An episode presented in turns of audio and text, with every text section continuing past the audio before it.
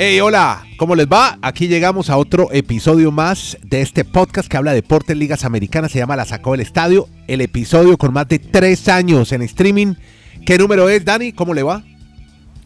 El 786, Andrés. Bueno, muy bien. Hoy vamos a estar hablando, Dani, con Kenny, que está en, en Delray Beach. Nos va a estar contando ahora su experiencia ayer en Marlins Park, viendo la victoria de, bueno, de Alcántara, de los Marlins de Miami con una gran actuación de su lanzador dominicano. Eh, que brilló nuevamente ganándole a los angelinos. De eso nos va a contar ahora historias buenísimas, toda la experiencia en el parque de pelota. José Quintana silenció a los Yankees, ¿cómo les parece un colombiano? También hay historia de una tenista árabe, de origen árabe, africana, que hace historia en el tenis mundial. Lo de Colombia, su gran actuación en los Juegos Bolivarianos, que arrasó casi 100 medallas de ventaja sobre el segundo que fue Venezuela, la despedida de Boca a la Copa Libertadores. Y una grande, ¿se acuerdan de Alison Félix? Le vamos a contar la historia de su regreso a la gran categoría, estará en los Mundiales de Atletismo, de eso vamos a estar hablando en segundos. Y una Dani, una, no sé si la tenía, Tiger Woods está contemplando la oportunidad de ir al abierto británico que en esta oportunidad se hace al lado de la casa de mi sobrina Paulina Nieto en San Andrews, Escocia. Pero vamos a empezar con Kenny Garay para que nos cuente cómo le fue ayer con ese gran lanzador dominicano Alcántaro, que ayer el micrófono de la sacó del estadio, estuvo presente en el Marlins Park. Hola Kenny, en Delray Beach, Florida, ¿cómo le va? ¿Cómo le va, don Andrés? Un abrazo, saludos a usted, a Dani y a todos, desde Alaska hasta la Patagonia, desde Arica hasta Punta Arenas. Recordemos la campaña, porque la campaña va Magallanes volverá a primera. Buena, buena. Pese, buena. A que, pese a que nos quitó el invicto Puerto Montt, pero ahí vamos, ahí vamos. Para, para alguien como yo, sí, señor. Ir a, ir a un juego de los Marlins con la familia, pues imagínese. Es, es divino, es divino porque recordamos viejos tiempos. Yo soy casado quizás con la única chilena en el mundo, no la única, pero una de, la, una de las pocas chilenas en el mundo que sí. le encanta el béisbol de grandes ligas. Eh, y que además en su momento, cuando estábamos en Caracol, Miami, Ajá. vivimos muy de cerca eh, el título del 97, el título del 2003, o sea, los Marlins en aquel entonces de la Florida, hoy los Miami Marlins, pasaron a ser parte de nuestras vidas. Eh, y acuérdense que en ese momento, Andrés, sí. se jugaba en el estadio de fútbol americano, en lo que hoy es el Hard Rock Stadium. Me acuerdo. De, después vino la construcción del Marlins Park aquí en la pequeña Habana. O sea que volver, es como volver a casa, ir a la pequeña Habana, ver la manera como han venido construyendo muchos edificios alrededor del estadio, los accesos eh, al estadio bastante, bastante simples, buenos, o sea, bastante efectivos en cuanto a la vía de acceso. Eh, y nada, excelente ver a Sandy Alcántara en la lomita. Sí, sí. Lo de Sandy Alcántara es sensacional. Se fue con 10 ponches. Eh, se fue dejando blanqueados a los angelinos que después, eso sí, cuando ya no estaba Alcántara, anotaron carrera y terminan ganando y poniéndose a un juego del récord de 500, a un juego del mismo número de ganados que de perdidos. Hoy pueden inclusive ponerse en 500 si es que le ganan a Chohei Otani, que va a estar en la lomita, que será el abridor inicialista para los angelinos de Los Ángeles. O sea, eh, está protagonizando o está en un buen momento de la temporada los Marlins de Miami. Todo muy lindo, el colorido, la gente, eh, la música, en los parques de pelota se disfruta mucho la música. Qué bueno. Qué bueno es, qué lindo es en el séptimo inning. Uh -huh. Es una de las tradiciones que más me gusta. Uh -huh. Cantar el Take Me Out to the Ballpark, Take Me Out to the Game, Buy Me Some Peanuts and Cracker Jacks, I Don't Care If I Ever Get Back. ¿eh? Bien, bien. Eh, Buena. es, es, es sensacional. Ahora, queda claro también, y ojo, yo soy mayamense y búcaro, colombiano a muerte. Amo los Estados Unidos, amo Colombia. Mis ciudades son Bucaramanga y Miami, aunque ahora pues Bristol Ah, ha sido Bristol. eh, eh, ha sido como una patria chica. Sí. Pero se ratifica una vez más, Andrés, el tema de que, hombre, no hay forma de que la afición de Miami levante, de que la afición de Miami tenga el arraigo que debe tener. Anoche teníamos a Noah Syndergaard en la lomita Sí. de los angelinos Ajá. A Sandy Alcántara, que es un fenómeno en la lomita para los Marlins, a Mike Trout, Jardinero. uno de los mejores peloteros en los últimos tiempos del béisbol y que muy seguramente va a ir al Salón de la Fama, Sí. a Shohei Otani, Imagínese. eh, ni batea- bateando que nos está haciendo revivir los tiempos de Babe Ruth. Revivir no porque no lo vivimos, recordar los tiempos de Babe Ruth, eh, eh, porque lanza, porque batea, porque lo hace todo bien, es el más completo. Y además a los Marlins buscando llegar a 500 antes del juego de estrellas. O sea, uno se imagina que con toda esa cantidad de ingredientes, la receta final es estadio a reventar. Pero por supuesto. 13 mil personas. ¿Para un estadio de 13. cuánto? ¿De 40? ¿30? No, no, ¿cuánto le caben? 28, ¿no, Dani? Hola. No, 30, 30 y algo, 33. Sí. Así full, full, Bueno. full, por ahí 30 y... Eh, sentir- eh, más de 30, un poquito más de 30. O sea, eh, si con todo y eso, y ojalá que, y voy a estar muy pendiente de la, de la taquilla de hoy, de cuánta gente va hoy, Sí. porque si, si a todo esto le sumamos que hoy Otani no batea, sino que va a la lumita, no se imagina que mínimo deben ir 20 mil. De los 13 mil anoche, mucha gente con las camisetas de los angelinos de Los Ángeles, no sé de dónde salen, porque lo sí, porque los angelinos no tienen ese arraigo. No. Eso sí, muchos japoneses apoyando a Shohei Otani Ah, mire usted. Y los de siempre de los Marlins de Miami. Reitero, eh, no me deja de decepcionar la afición de Miami, sobre todo cuando uno sale de Miami Sí. y va y vive en otros sitios de los Estados Unidos. Un partido de estos Ajá. en Nueva York, En Boston. en Boston, a las 5 de la mañana un lunes, Sí. Ni siquiera un martes en la noche. Es que cinco de la Llena, ¿Cinco de la mañana? sí, o sea, en, en el peor horario posible un Sí, lunes, sí, sí, sí, sí, sí. llena el estadio totalmente. Pero claro. Es que, es que reitero, Alcántara el mejor pitcher. Otani, eh, el hombre que todo el mundo quiere ver. Mike Trout en los jardines. El equipo levantando. Oiga, raro eso es porque... una, es una vergüenza de Óigame. un parque tan bonito, de un estadio tan bonito, en plena pequeña Banana Town de Miami, no se llene para un partido de eso. Este es el podcast. La sacó del estadio. Dani Marulanda, raro eso con una con hijos de inmigrantes cubanos, Cuba que siempre fue un país históricamente beisbolero o Puerto Sí, pero mucho- Cuba Yankee. Ujú, Cuba Yankee Cuba Mets. mm, ya. Bueno, pero mucho dominicano y mucho puertorriqueño vive en Miami, o sea, que no haya afición al béisbol en esa ciudad sí me parece extraño y que no puedan adoptar ese equipo como propio, Dani. ¿Qué tiene que ¿Qué decir? tal, señores? Abrazos para todos. No, un abrazo muy especial para todos. Disfrutamos ayer mucho viendo, obviamente, la distancia, pero viendo a Garay allá en palco principal con su familia, viendo Sí. los Marlins. Pero no, es, es una situación que hemos contado ya, Andrés. Es que no hay un arraigo de mucha popularidad con los deportes en Miami. Excepción de los Dolphins. Los Dolphins creo que es un caso aparte. Pero que están más al norte, ¿no? Más al No, norte. porque- No, no es por eso, ¿eh? Es, es por la Ah, tradición. Eh, po- porque sí. es que hay una cosa, de, escúcheme, Dani, hay una cosa, Sí. Andrés. eh, lo demás al norte no es válido y le digo por qué. Más al norte ánimo hablo de Fort Lauderdale, ¿no? De toda esa No, área no, de Broward. no, pero no es por eso. Eh, ayer, eh, acuérdense que ayer en el Marlin Park quedaba el Orange Bowl, ahí jugaban los Dolphins. Ahí jugaba la gente. Claro. No, sí La- se se llenaba. Se llenaba. se llenaba. Ahora, con todo y eso, los dueños de boletos de temporada en el cuarto periodo, cuando el partido no estaba muy interesante, se iban todos para la playa. Y reseñemos lo de, pues acabamos de reseñar lo de... Eso le quería, a que- a- le quería preguntar, Marulanda, porque ayer me sentí como usted, con esa novena entrada, to- bases llenas y bateando Trout y luego Tani. No, hermano, qué susto tan berraco. Casi, casi pierde el partido otra vez Miami. Eso es todos los días, ¿no? Eso es lo que usted, lo que parimos ayer lo sufre usted todos los días. Sufriendo, sufriendo. Esos son los Marlins. Pero simplemente lo de, lo de Alcántara es que debe ser para el juego de las estrellas el lanzador abridor de la Liga Nacional. Y en ese momento, como va la temporada, va a tener muchos votos para ser el Cy Young de la temporada. O sea, Alcántara hoy realmente está en camino a ser el mejor lanzador, lanzador de grandes ligas, por lo que está haciendo cada noche con los Marlins. cuanto a los Marlins de Miami, lo que pasó anoche y la victoria, muchos critican a Dan Mattingly. Yo no tanto, y le pregunto a Dani Marulanda, Andrés, eh, porque querían, la gente evidentemente quería que lo dejaran lanzar la ruta completa, Ya, pero trajo al cerrador y ahí se complicó. raro. Yo, yo, yo ahí estoy de acuerdo con Mattingly. Yo traigo al cerrador porque si, si- todo el descanso que le pueda dar a mi as se lo voy a dar, ¿no? Claro. Él fue por el librito, como se dice en el béisbol. O sea, fue Que siempre fue así, ¿no? Él, él siempre fue muy de Exacto. libro, muy de... Sí, o Sí. sea, ya tienes un lanzador con más de 100 lanzamientos en una octava entrada. Normalmente esa era la decisión correcta. Lo que pasa es que, dado el talento que tiene Alcántara, Alcántara este año ya ha completado dos juegos. Es el único pitcher de grandes ligas que ha tenido dos juegos completos. Entonces la gente ayer reaccionaba, ¿cómo nos vamos a complicar un juego que estaba pues blanqueando al rival?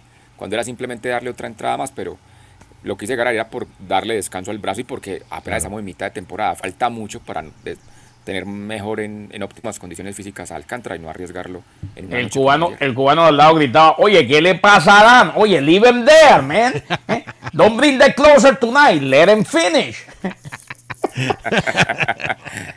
Oiga, oye, Marulanda, eh, eh, eh, Sí. Andy y Ajá. Marulanda, Ajá. se robó una base Aguilar. Eso, eso sí no pensé que lo iba a ver nunca, ni en vivo, ni, La ni por primera de la televisión. temporada. Cuéntale a los oyentes que Aguilar es un tipo que pesa más de, de ¿qué? de 150 libras. Ajá. Sí, no, no. Un tipo grande, un venezolano, que es muy querido en el equipo porque es un tipo, le dicen el psicólogo, o sea, es el tipo que siempre tiene una buena reacción ante todo. Y ayer se robó una base, sí, increíble, Qué la bueno. primera de la temporada. Le tocó en, vivo y en directo a Garay. Eso no, eso sintió- yo creo que se sintió como un terremoto mientras él iba corriendo de la primera a la segunda base. Terremoto en Miami, en la No, calle y 8. Andrés, Sí. teníamos la camiseta. Yo siempre quise comprarme esa camiseta. Ya. Mm, Y, y- y aproveché y se la compré a los muchachos también. ¿Cómo es la camiseta? Descríbala. ¿Cómo es? ¿Cómo- Es, es- la camiseta de, de los Sugar Kings, un equipo que fundó Bobby Maduro, mm, eh, pelotero, eh, hijo de, de- de padres millonarios, con la caña de azúcar en Cuba. Este equipo jugó en AAA en el béisbol de grandes ligas antes de lo que fue la dictadura. Y recordemos que eh, en Miami existió un estadio llamado el Bobby Maduro. Inclusive ahí estuvimos en la única serie del Caribe en la que estuve en, en presencia, en persona, eh, fue en ese estadio, el Bobby Maduro. Bueno, eh, esto es una conmemoración, es un homenaje al equipo de los Sugar Kings de Cuba, que militaba en AAA, que duró muy poco, pero que se considera fue el que le abrió la puerta a muchos latinoamericanos, no solamente cubanos, de cara a llegar a grandes ligas. Así pues que eh, nos compramos ese uniforme o esa camiseta. Lindo, y también lindo color. po- por eso es que ahora inclusive hay unos, unos logotipos, eh, Dani y Andrés, con una corona Ya. eh, y tiene un MM Miami Marlins. Es la corona con la que, que era el logotipo en aquel entonces, precisamente de los Reyes del Azúcar, de los Sugar Kings de Cuba. Muy bien. Bueno, qué buenas azúcar, experiencias. Bueno, cerremos el béisbol Celia Cruz. Exacto. Cruz, Azúcar. Bueno, del azúcar. para que no sea un podcast de los Marlins, hablemos también de lo que pasa Sí. en el noreste, porque tenemos historia con un colombiano que silenció a los Yankees. ¿De quién hablamos, Dani? Nada más y nada menos que de José Quintana, su amigo el lavavajillas. El lavavajillas. Qué bien, hombre. Jornada, jornada espectacular frente a esa batería impresionante, a ese trabuco de los Yankees. Ajá, Ponchó qué bueno. a siete Yankees. No. Solo permitió una Qué carrera. bárbaro. Y lo más importante, por fin suma una victoria, porque es que Pittsburgh, él juega bien, pero sus compañeros no le dan ayuda en ataque. Pues ayer lograron cinco carreras y entonces José Quintana logra su victoria 85 en su carrera en grandes hombre. ligas y una muy importante, pues frente a los Yankees. ¿Quién pensaría? Lo que siempre hemos debatido. Sí. Los Piratas de Pittsburgh tienen la nómina menos costosa de, de la Liga Nacional, no suman 70 millones de dólares. Frente a la más costosa de la Liga Americana, los Yankees, que vale más de 250 millones, pues ayer celebraron los del presupuesto bajo, los amigos de los Piratas de Pittsburgh, con José Quintana como gran figura del compromiso. Qué maravilla. Bueno, antes de irnos al tenis, vamos a. Le voy a dar bisagra aquí con una noticia sobre una leyenda. Alison Félix, me imagino que usted la ubica, querido amigo. Sí, ya estoy listo. Estoy listo para el 15 de julio. Fue 15 de incluida julio, en el de equipo mixto de Estados Unidos, participará en el décimo campeonato del mundo de atletismo. Ella tiene la mayor cantidad de medallas en la historia Sí. de los mundiales, 18. Dice que ya, esta es la última. Bueno, va a ir el equipo de relevos y, y bueno por ella, 36 años. Y va a estar con el USA Track and Field para seguramente ganar una medalla. Como usted dice, vamos a estar atentos del 15 al 24 de julio en Eugene, Oregon. Ahí se hace el Mundial de Atletismo, la, Dani Marulanda. la casa de, en la casa de Nike, donde salió Bueno. esta Alison Félix. No, qué belleza cuando, cuando estos deportistas no dejan de escribir la historia.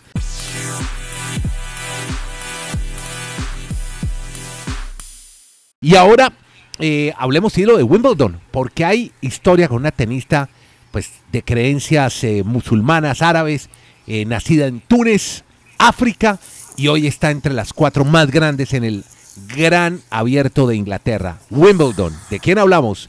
Hablamos de la chica Ons Jabur, nacida en Túnez. ¿Quién imaginaría, como se está reseñando Andrés, una jugada de origen árabe? Sí. Siempre hemos manifestado que el deporte en estos países para las mujeres está ca- El deporte y toda la vida para las mujeres, Sí, la discriminación a la mujer. todo- exacto. Se han relegado prácticamente a un segundo plano. Esta mujer es la primera de condición árabe en llegar a una semifinal de un torneo de Grand Slam en Wimbledon. Y si le gana el partido a Tatiana María, de quien contamos ayer la historia, pues sería además de ser la árabe la primera africana en jugar una final de Wimbledon. Nunca una africana ha llegado a esa instancia. Y lo más curioso de las dos, Andrés, no sé si usted escuchó la rueda de prensa, es que son bien amigas. Ya. Estaba hablando ya burla de Túnez, Sí. que prácticamente ella ha sido un, un espejo para ella, que comparten momentos de ir a hacer asados entre ellas. Eso no sabía, ese dato, ese dato Sí, estuvo buenísimo, lo leí en la cuenta de Twitter. Dani Marulanda 13 que iban a Ella- hacían asados Hacen, juntas. ha- hacen asado juntos, muy bien, muy bien. Y contó que obviamente la- las edades de, de No, sus pero- niñas. Sí. No, pero eh, no, no le meta malicia, Garay, por favor. No, yo no, Hablo- no, usted el que se ríe una risa y toda burlesca. Chuletas, lomos Venga. y salchichas.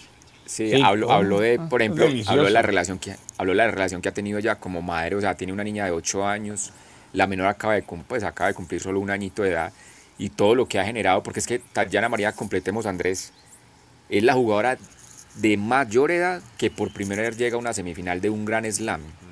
O sea, ella nunca había llegado a una final de un Gran Slam, Nunca.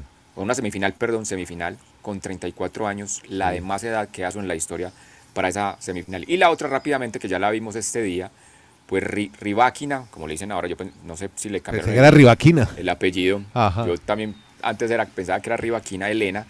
Se va a enfrentar a Simona Halep. O sea que en el papel, Halep, que tiene tanta experiencia, que ya ganó Wimbledon en el 2019, debería ser la gran candidata a ganar otra vez este torneo porque sus tres jugadoras de los cuadros de semifinales, todas apenas se están estrenando por primera vez en semifinal en lo que nos queda en el cuadro femenino de este Wimbledon. Una de golf. Le tengo Tiger Woods, Sí. noticia. Está en Irlanda, es que está en Irlanda. Exacto, está en un Sí. torneo que se llama el JP Mac Magnus Pro Am en Irlanda. Sí. Y como es, cada lustro se hace el abierto británico en San Andrews. Uy, me acuerdo mucho del es- maestro Miguel Sala. lugar. Eh, oiga, el maestro Sala, yo hice programas con el maestro Sala, no sé si ustedes saben que era un personaje que hubo en Colombia, argentino, que llegó a, a hablar de golf y a instruir a los colombianos de golf. Y hacíamos un programa que se llamaba Cena con los Campeones. Todos los domingos me iba yo en la noche a Caracol Radio a hacer programa con él y a hablar de deportes. El maestro Miguel J. Sala, que como dice Garay, Dios lo tenga en la gloria, él hablaba mucho de San Andrés, porque es un campo durísimo al lado del mar, pero es tradicional. Lugar sagrado. Oiga, Sí. 150 años jugando golf en ese campo. Usted sabe que ahí a cinco cuadras vive Paulina Nieto, entonces por eso... te- Toca estoy- yo. Sí, estoy muy emocionado por eso, porque, porque que, que Tiger Woods dice, hombre, estoy jugando, no, no tengo el nivel de antes, pero te- tengo que estar ahí porque soy afortunado de ser último, de los últimos campeones que ha estado en San Andrés, como no estoy esta vez. Así que se ve la posibilidad que esté en el abierto británico, Dani. Es que, es que la próxima semana ya, el abierto británico, ahí va a estar Tiger Woods desde el Bueno. jueves de la próxima semana hasta el Sí. domingo, si pasa el corte. Pero contempla, yo tengo que, es- todavía, no, no lo he confirmado, no, sé si usted ya lo tiene. él- pero él, él Ah, va, bueno. él va, él va. Él Ah, está ahí ya haciendo sus pinitos para. Él es jugar. amigo de lo conoce mucho. Es un, es un- no, es un lugar, Garay, Andrés, es un lugar verdad, verdaderamente mítico, sagrado para los golfistas. Bueno, Marulanda, y ahora te llevo de San Andrés. Oiga, de, de San Andrews, que es como el Maracaná en el fútbol, que es como el Azteca. ¿A dónde me va a llevar ahora? No, no, lo iba a llevar A Valledupar. a la- exacto, a la Ah, Sierra Nevada, Valledupar. pero por el lado de Valledupar, a la Sierra Nevada, tierra del Vallenato. Pero estoy viendo que Colombia arrasó en los bolivarianos, pero, pero impresionante, 354 Se, ve- 54 se veían las lágrimas de la emoción de Santiago Hernández Pájaro en los tweets. oye. Qué Do- maravilla. Oiga, 208 el segundo, Garay, casi más de 150 medallas. Oiga, ¿y por qué se, qué, qué pasó ahí? ¿Cómo, cómo Colombia arrasó de esa manera? y Pero, pero, pe- mejor dicho, despedazó a, a Venezuela, que fue segundo, y a Ecuador tercero, muy, muy lejos. No, y anoche, y anoche en partidazo le ganamos a Dominicana, ¿no? En mujeres, en voleibol. Ah, imagínese, es que el equipo de Colombia es muy bueno, el femenino, tremendo. Pero bueno, dejando ese, bueno, ya vamos a entrar a esa, a esa materia, pero sigamos en la tónica de escenarios. ¿Sabe yo que creo que lo más importante para unos Juegos Bolivarianos en Colombia? Sí, señor. Es precisamente los, los escenarios. O sea, lo que le queda en construcción a Valledupar. Incluso el, el- el campo de, de béisbol y de softball se llama La Gota Fría. Ahora usted que Ah, mencionó qué bueno, esa qué bueno, canción. qué bueno. Le queda una pista de BMX, le queda remodelación de piscina olímpica a la universidad de, de esta región. O sea, yo creo que es más enfocar eso porque realmente la parte deportiva, o sea, Colombia no se pase lo que pasó con los estadios de béisbol de Atenas, que viven indigentes ahí. Eso No, pues es No que los cuida. Eso ha pasado mucho, eso ha pasado mucho en Colombia, pero yo creo que poco a poco ha ido cambiando esa mentalidad y que tienen que darle uso a todos esos es- escenarios por la inversión que han hecho. Porque la parte deportiva, Andrés, sí, o sea, usted mira la medallería y uno dice, ¿cómo que una, una delegación le gana por 110 medallas de oro a la segunda. Mm. Pero es que Colombia va con todo lo mejor porque estaba siendo anfitrión, porque es un ciclo donde van 11 países, al menos todos ganaron alguna medalla de oro, incluso hasta Bolivia, que fue el último de los 11. pero Somos de- potencia, eso, somos potencia. No, no, eso no, lo ratificaremos en París, tranquilo. No, no, no, no, no, no, no, no, no, calmado. Esto es un evento muy regional, muy, por eso estamos Ah, tratando de explicar lo que, que era, no- era normal que Colombia arrasara. ¿Sabe qué, me, ¿Sabe qué me llamó la atención en las últimas pruebas? ¿Qué le llamó la Ver, atención? competi- ver competir a, a la hija de Jimena Restrepo, Ah, sí, Martina señor. Weil Restrepo. Aquí le hicieron nota Oiga, en la Chilena, tercera. chilena. Quedó, sí, quedó segunda en ese relevo. Y si le da un poquito más la pista, casi le quita el primer lugar a la colombiana. Podcast La Sacó del Estadio. En Twitter, arroba La Sacó Podcast.